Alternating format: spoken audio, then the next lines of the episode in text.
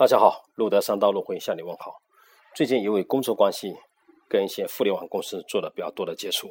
这是一家流量和收入都相当不错的旅游网站公司，既有做网站，也有做 APP。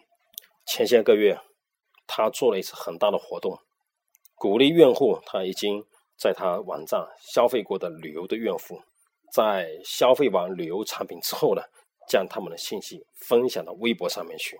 经过一笔。一次大手笔的操作之后，一天之内引导了近两百万的消息到微信和微博上。可是活动结束之后，这家公司发现从微信跟微博上面没有获得足够的流量的回流到他的网站和 APP 的下载上。问题出在哪里呢？这公司的 CEO 把当时做的推广的文案给我看了一下，他对这些曾经的游客或者顾客怎么说的？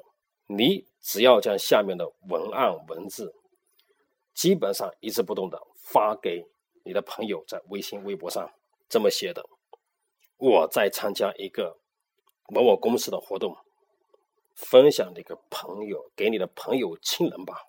只要登录他的网站，下载他的 APP，就就有机会获得 iPad mini、iPad 手机、三星的等等，快来参加吧！后面。备注的链接、图片、APP 网站等等，这家旅游网站的 CEO 就笑着跟我讲：“这些文字在今天事后看来，都是冰冰冷冷的机器语言，没有任何的感情的色彩。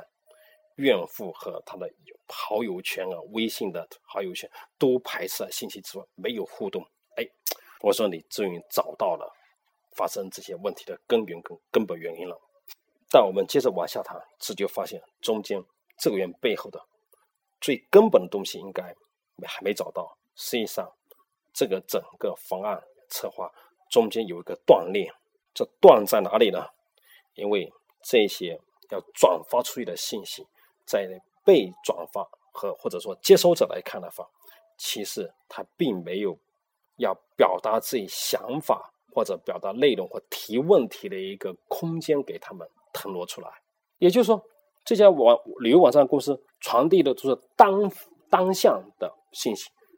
顾客，你的顾客，你的顾客的顾客，你的朋友圈没有任何回应的余地，他当然不会到你的网站和 APP 上面去来了。如果我们把文案改成这样子，去三亚吧，你还没做好攻略吧？攻略吧，我们之前需要的信息都在这里可以找到，把这个链接网站加上去，吃住。行方面都很全面，你还不去参考一下？我也即将去三亚，景点、住宿、美食、交通，轻松都搞定的。这儿的信息帮了我大忙，强烈推荐。后面附带这家公司的网站 APP，带朋友出去玩啊，行程必须充满惊喜啊！这里好多，呃，这些好好多情侣会来写的这些日记，赶紧去学习学习吧。网站 APP，我们看这两个文文案的策划。是截然不同的，效果肯定截然不同。以另外一位当天在场的一个做社交网络的专家来看，如果按刚刚讲的优化后的方案来做，它的点击率、转化率都在百分之六十以上。好，感谢大家今天的分享。今天分享的关键词是社交网络信息转化率助推创业成功。感谢大家，再见。